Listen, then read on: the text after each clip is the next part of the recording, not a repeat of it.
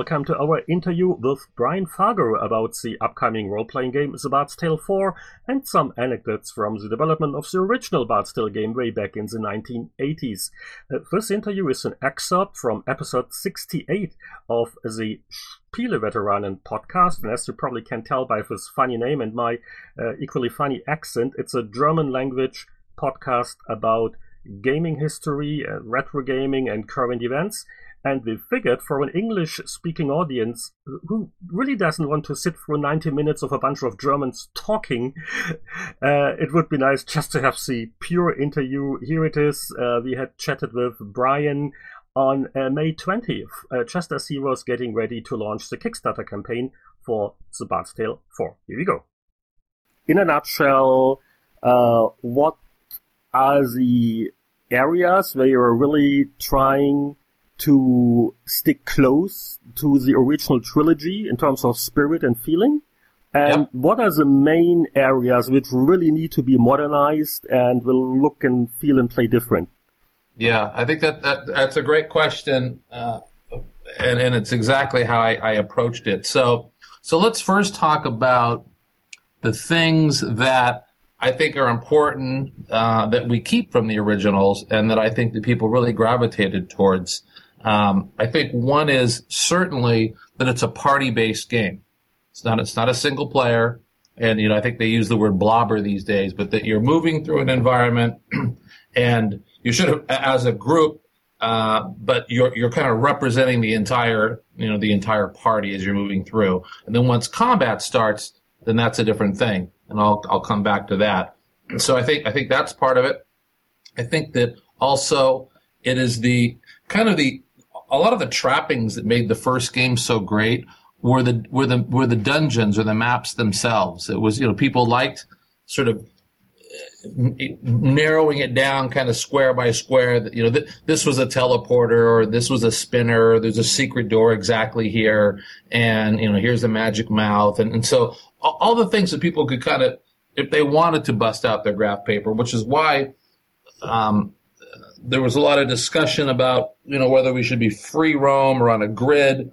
And, we, and I kind of went along the lines of that, that we're going to, you, you, you can move on a grid and, and you can map it on a grid. And, and I think there's a, there's a there's a precision to that kind of game that, that I quite enjoy myself versus just the kind of the completely open world. We're not trying to be an open world game. That's not what, kind of what the Bard's Tale is. But there's no reason it can't look like it. It's an open world, you know, visually speaking. Did you see the screenshot that I sent you by chance? Or, or that we that we put out? Is the uh, teaser screenshot the first one? Yes, I did. Of the dungeon. So so like that doesn't look like a typical grid based dungeon. So you can move on the grid or you can snap off of it and you can move around more freely uh, if you want. But ultimately, when combat starts, you're really going to kind of snap back onto the grid and, and, and, and, that's where the combat will take place. So I, so I think, you know, that the whole dungeon sort of philosophy and design is the same. The other thing is, is the puzzles and the riddles. That was a big part of the first game that you had to really figure stuff out.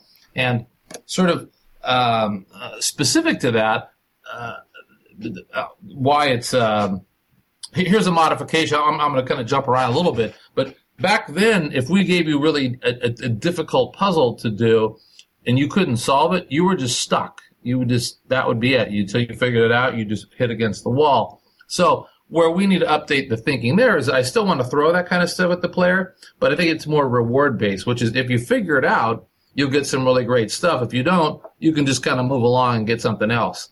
And uh, obviously, the harder the puzzle, the probably the more, the bigger the payoff. And so I think that part of it's, you know, the whole kind of party buffing. One of the things that made Bard so unique at the time, and of course it's been done a lot since then, is the Bard would play his, his lute and he, he would buff the party in different ways.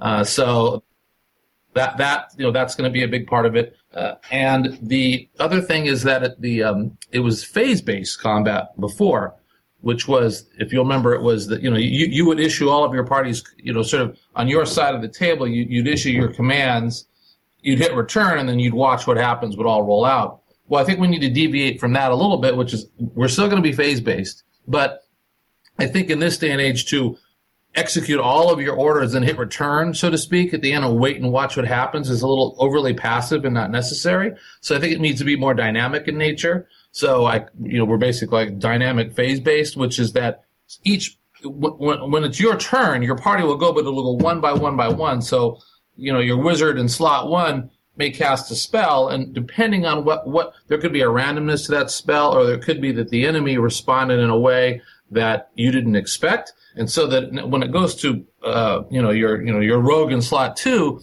you may then change what you would have done, uh, otherwise based upon what happened previously, and then as you go number three, number four, number five, number six. So it's more it's more fluid, and you're more engaged in every step of the way. But once you've made all your moves, boom, then it flips over and it's the other side's turn. So we're going to keep the phase base, but make it a little bit more dynamic. So are you going to like switch from like the exploration view to a dedicated like combat screen, like the old Final Fantasy games, for example?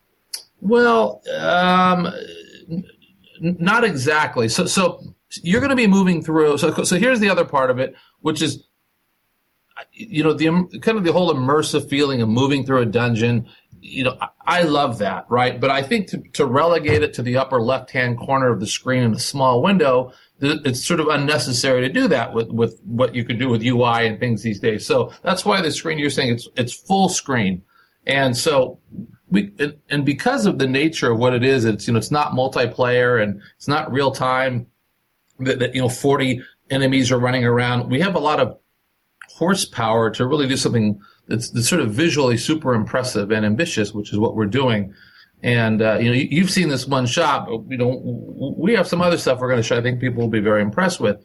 But so you're moving through the dungeon.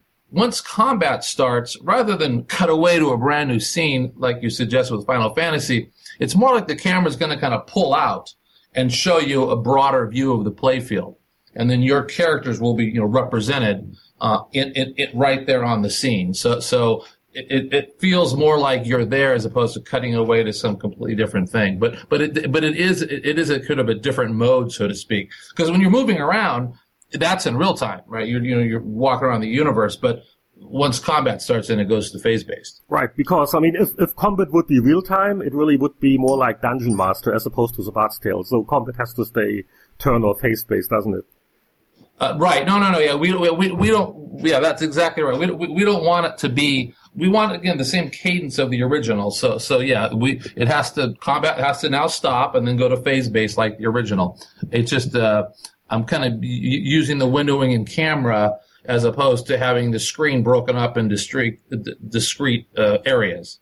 Um, um it, go ahead. It, just, just one thing, because you had mentioned like, one of the choice of the original was, you know, mapping out the dungeons and the, the paper uh, maps. Uh, uh, but on the other hand, uh, you know, uh, there were a good number of people who bought the clue book because they hated doing the mapping, and um, and, and and I think uh, even in Bard's Tale three, the original trilogy started with like early auto map concept. Yeah. So how much manual labor will a player have to like do himself in Bard's Tale 4? Are you are you yeah, putting no, an automap? No, it, no, there has to be an automap. You know, in this day and age, you, you can't force people to, you know, bust out graph paper. But it's certainly going to be a mode. I mean, there are a hardcore group of people that do really like that, and so it's very easy for us to set some kind of iron mode or something to that effect. But absolutely, as you said, even the Bard's Tale started to have auto map features at the end. So, so, so they'll they'll still be that. But but you know, one thing that we also like is you know the thing about the Bard's Tale series is they were pretty hard. You know, they were challenging, and and so we don't want to lose that. I love that. I mean, you know, you're gonna you have to really have your wits about you, and you look at the success of games like Demon Souls, and you see that if, you know if if you're fair about the difficulty and you if they're learning a little bit or if they're each time they die or they blame themselves in some way you can you can you can do a lot more. So you know we, we really want to make sure that we keep the difficulty. Npcs joining your party will all be part of it. Will be uh, um, you know will also be in the game. That was always fun. We'll, we'll dial up the personality uh, that uh, that that uh, that they'll have. The, the, the, kind of the running commentary. You can have some trow in your party that's sort of constantly barking and reacting to the world, and rather than just sitting there lifeless. Um, the other thing is that uh, hitting on the puzzle part is also that the, the, the, kind of the physical manipulation of the world will be sort of right there on the screen too. And one of the games that I use as a reference point that I really enjoyed is there's a game called The Room, which was a uh, iOS game. Mm-hmm. It could be, could be an Android also. It was it was just a puzzle oriented game where you're you know opening up a chest within a chest within a chest and flipping switches and figuring things out. And it was very satisfying and very clever and very well done. And I really like that kind of approach uh, to the physical manipulation, and, uh, and and that will drive down to, to, the to the item level too, which is that if you're uh, you know you could have an item, you could have a, a you know a sword uh, in your inventory, and you you've been using it for hours, and you look at one point and you notice there's a, a little lever on it. You say, ah, I didn't see that, and you and you flick it, and all of a sudden the, the sword lights up, starts glowing blue think, oh my gosh, I've had a magic sword the whole time. And so that kind of that sense of discovery, even at a very micro level. Uh, cool. Uh, I just have to ask one more question about the graphics. Uh, you you mentioned that you were going for like more like a you know uh, high quality look and not a retro look. I guess that's also one of the reasons where you probably switched from uh, Unity to what is it, Unreal Engine four now? Yeah, yeah. Th- th- there was but, there was yeah, sorry, go ahead. Yeah, but, but anyway, so, so the actual question is, sorry, I'm meandering. Um, um, is there something you discussed internally, like uh, what are the expectations of the player base? Because uh, on, on one hand, uh, you know, uh, like, like you said, uh, the original games at the time were like uh, had high-end graphics, right? Color animations, which was in, in, in '85 was unusual for an RPG. But on the yeah. other hand, with those old franchises, um, isn't there like a portion of the player base which kind of expects like a like a retro pixelated look? So how do you balance this need for, you know, being cutting edge with the visuals and uh, uh, also, you know, paying homage to his original look and feel? Well, I guess our, our, our, paying homage comes more in the form of, of, of gameplay style, uh, you know, in terms of managing a party and phase base and all the things that I talked about and also in paying homage to all the fiction of the universe. Um, you know, Mangar and Tarjan and the names of the spells and the monsters, and so, so that when you play it, you'll you'll sort of immediately re- recognize the world, and, and and it will be speaking to you. If you played those other games, you'll understand it. Um, I guess what we're really not trying to do is get the retro look of the old one. I think that that's a that's a sort of a, a different approach. Uh, you know, when we did the original Bard's Tale, keep in mind the thing that, that, that, that we wanted to do to the category was, as you said, we wanted to bring music and, and, and graphics, you know, animation, color to the category when it wasn't much being done with it at the time. So I'm kind of doing the same thing again. Hey, can you hold on one sec? My room service is getting here. Hold on just one moment. Oh, no problem. You can. Yeah. You can take a break in a little bit. Sure. Yeah, just two minutes. Okay. Come on in. Let's set it right there. That'd be great.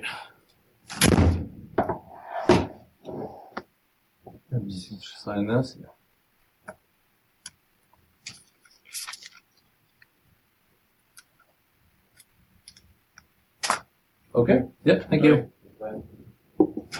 Oh, I, I, just hope your, your dinner is not getting cold. No, no, no. Don't worry about it. It's okay. I got a I got a little salad here. My my my salmon's under a hot plate, so don't worry about it.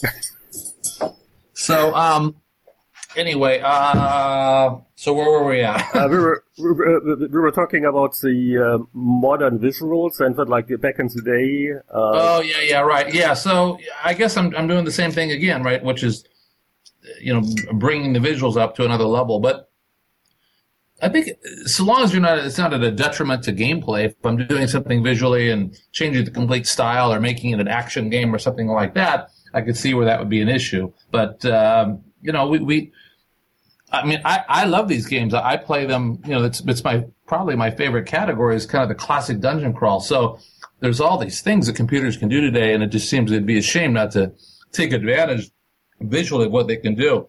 And you mentioned like uh, Unreal Four. Like I don't know if you saw the kite demo uh, that they put out, but you know, s- some of the stuff they're doing is really really fantastic. You know, they, they, they have this um, level of detail routines where you get a sort of a million polygon tree. You could go all the way up to it, look look at it from an inch away, and then pull back and get ten square miles of it. You know, for for for wandering around, that that's kind of exactly the kind of stuff we want. Um, so is there uh, any any timetable in place already? Um, do you have like a target year for the release of the fourth game, or does it really depend on the Kickstarter campaign and uh, how much money you're you're going to make, how many stretch goals will have to be fulfilled? It does. It depends on the budget. That that's the most unusual thing about doing a game via crowdfunding is you don't know what your budget is going to be until you're well into it. So, um, but I mean, if you had, I mean, it's going to be a couple year development cycle. Right. Uh, I mean, one one question that often comes up when uh, when we uh, talk about Kickstarter and uh, established game developers or studios going to Kickstarter. Uh, in in your case, um, wouldn't you be able to like, just like self finance it? Because uh, I think Wasteland Two did pretty well, and um, what is the reason why you were asking for what is it the 1.25 on on Kickstarter, and I think you're going to basically double whatever you're making from like your own bank account, but but why not just self finance it and not not have to worry with uh, with all the uh, Kickstarter details? Well, let's see. There's a couple answers to that question. Well, one is there's a benefit to crowdfunding that goes beyond just the money. And you know, it, it engages a group of people that are super passionate about what we do and they get very involved and they help spread the word. We don't, we don't spend marketing money. We don't, we don't have a marketing department or a marketing person. We rely on word of mouth and, you know, and they help build that because they're, whether it's 40 or 50 or 60,000 people and all behind it. If you do a good job, you know, they really help spread the word.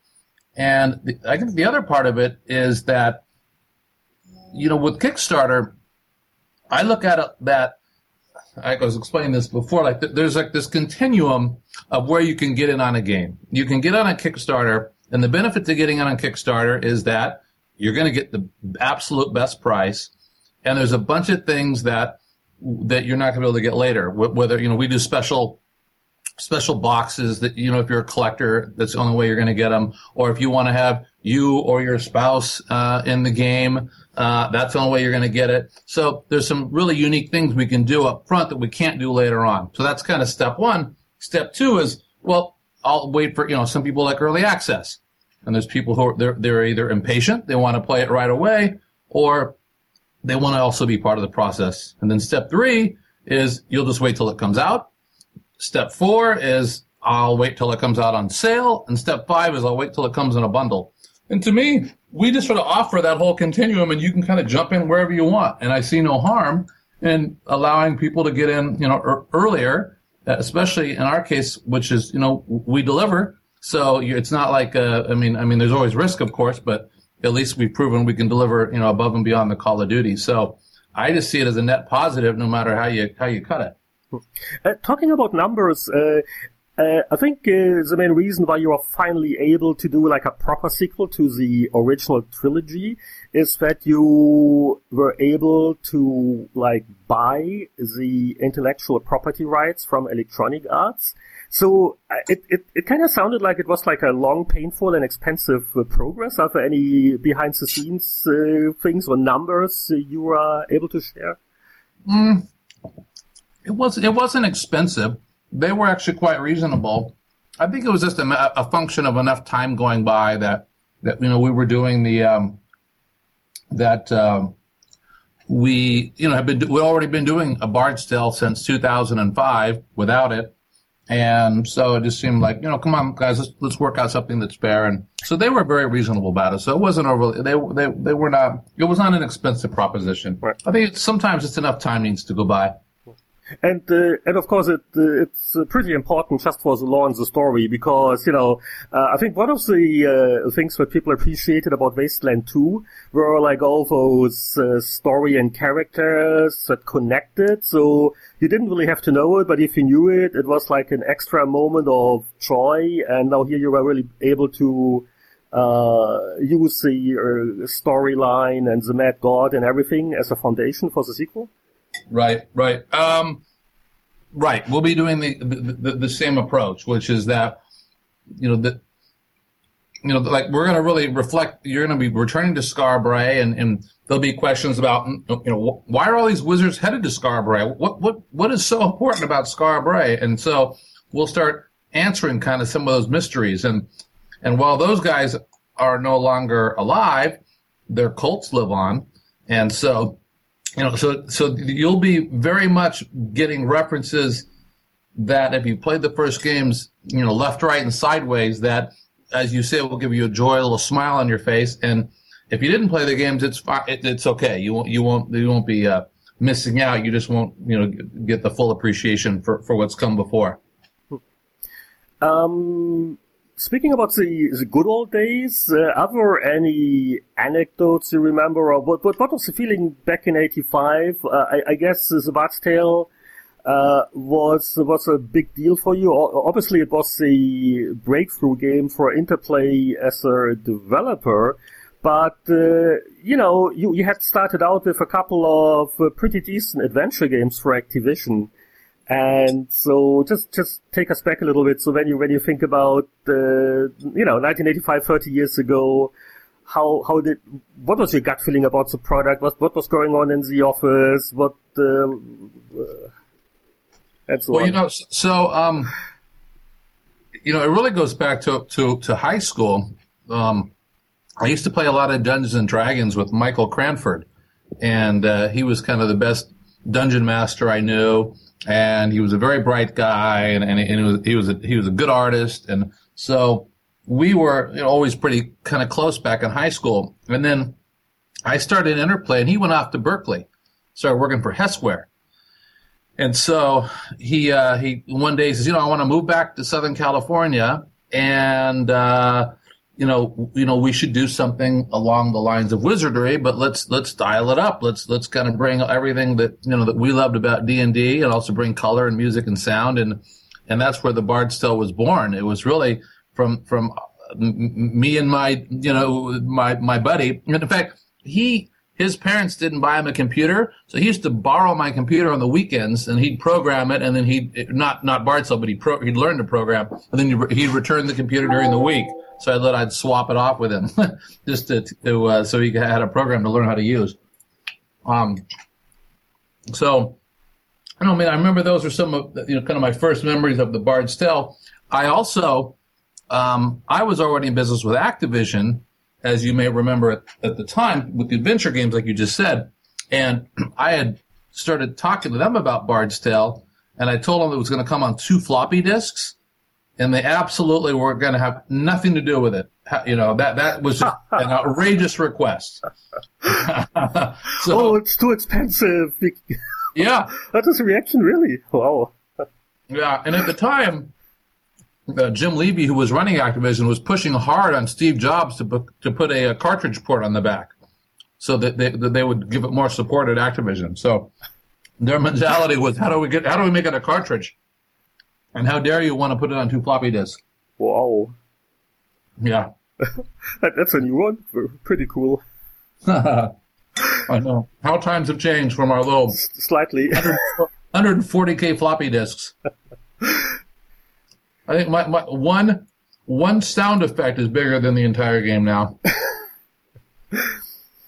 Oh, oh, and I guess that uh, having the IP rights also would give you the option to include like the classic trilogy with, with Bard's Tale 4. I mean, you, you already did this with the iOS version of the 2005 Bard's Tale, right? Yeah. Hmm. Cool. Um, and just looking at the clock, uh, I don't want to keep you awake that much longer, but to, to wrap it up, uh, just one uh, Euro uh, specific question uh, about the uh, translation effort because uh, you know some uh, German players were a little critical about the uh, Wasteland 2 translation, uh, which I believe was like a crowdsourcing event, and people were actually complaining about it, it being uneven and.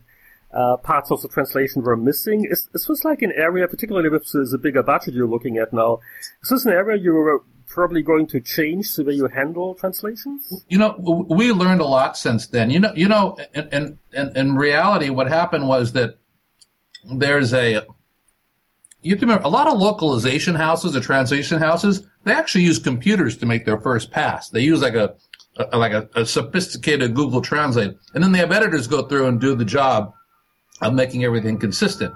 And so we our editor did not come on very late into the process, and so we didn't. We we had a false impression of how good a job it was at the time, and and, and subsequent to that, we, we had them go through, and I think it's in pretty good shape now. But with that said, we'll absolutely do a better job of translation because a we'll have the editors on earlier, and number two, we also have a lot less words. I mean, you know, Wasteland you know 550,000 words. Those products take a lot longer. It's Something like Bard's they're not quite as verbose. It's probably you know kind of a fraction thereof. But but we, we learned a lot from that, and we will make darn sure the German translation is is is, is done well.